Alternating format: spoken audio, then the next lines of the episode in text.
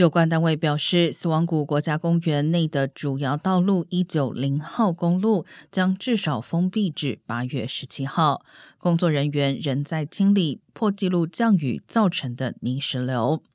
加州公路局表示，一九零号公路有大约二十英里路段已经清理完成，但还有三十英里路段部分或是完全遭到土石掩埋。